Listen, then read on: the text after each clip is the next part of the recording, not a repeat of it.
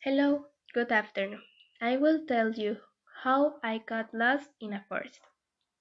The place where the forest was was a bit cold, but its trees and flowers were beautiful. I was in a tourist group. After a while observing the forest, the guide told us to go to the cafeteria to have something hot.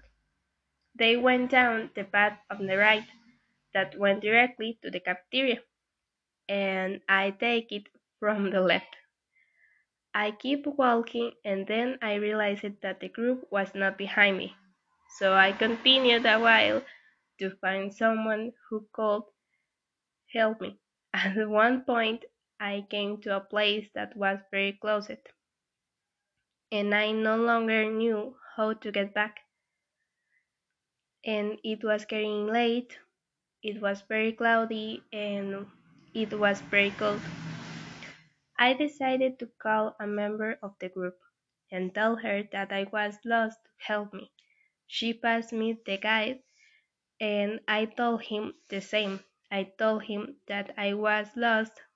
The guide the guide told me not to move from where I was, that he was going with some college to look for me. A few minutes they found me and I managed to get to the cafeteria to have something hot and to return home.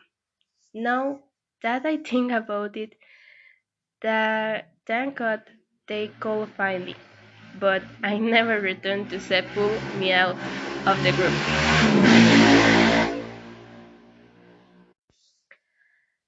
Thanks for listening this story.